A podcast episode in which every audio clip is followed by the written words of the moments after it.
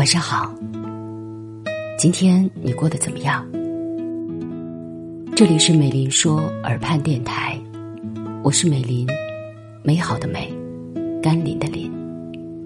每天晚上，我都会用声音在你的耳畔陪你入睡。听完今天我想对你说的话，早点休息，做个好梦。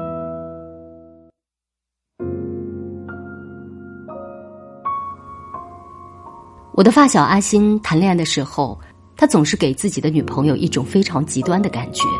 最直观的例子就是，阿星和女朋友吵架的时候，阿星选择用来哄女朋友的方式，是当着女朋友的面扑腾一下跪下来。他第一次下跪是在大学谈恋爱的时候，当着全班四十多个人的面给自己的女朋友跪了下来。这一个例子听得我头皮发麻，也让阿星的女朋友当场就吓懵了。只能先答应和他和好。后来每一次吵架，阿新不是选择当场下跪，就是一直扇自己的耳光。这种充满极端性的恋爱，在阿新和女朋友异地恋之后才顺利结束。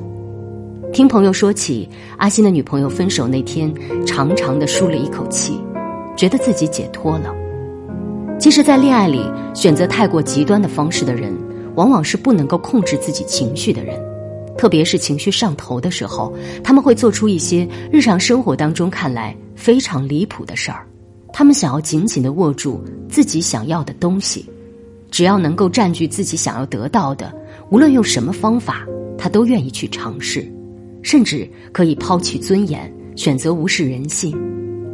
这样的相处方式，其实已经脱离了恋爱的本质，反而更像一种绑架式的恋爱。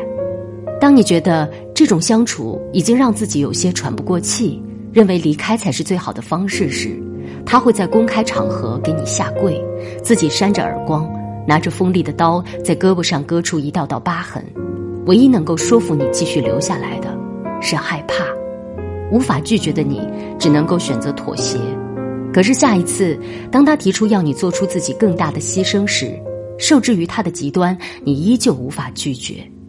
这会大大的助长他想要继续掌控你的念头，在你没有办法拒绝他提出的要求时，你只能成为被他支配的角色。我的同事小红的男朋友也是这样的极端恋爱主义者，他经常会指责小红哪些地方做的不够爱自己，而当小红决定要离开他的时候，她的男朋友又会非常低声下气的来恳求她不要走。小红的心软，让她在这段恋爱里。沉沦了两年之久，直到最后，她和男朋友异地了，才成功的分手。她说，分手的时候真的太解脱了，感觉自己在感情里做什么都不对，跟他沟通了也没有用。其实，当遇到这样极端的恋人时，果断的离开他，才是最好的选择。最后，我希望，女孩们在恋爱里一定要懂得取舍。恋爱的选择里，最不应该缺少的。是离开的勇气。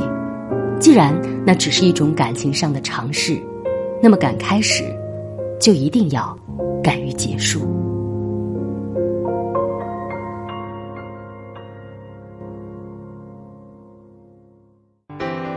他不爱我，牵手的时候太冷清，拥抱的时候。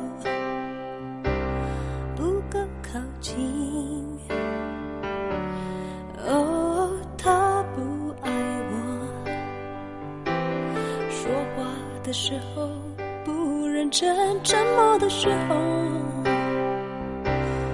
又太用心。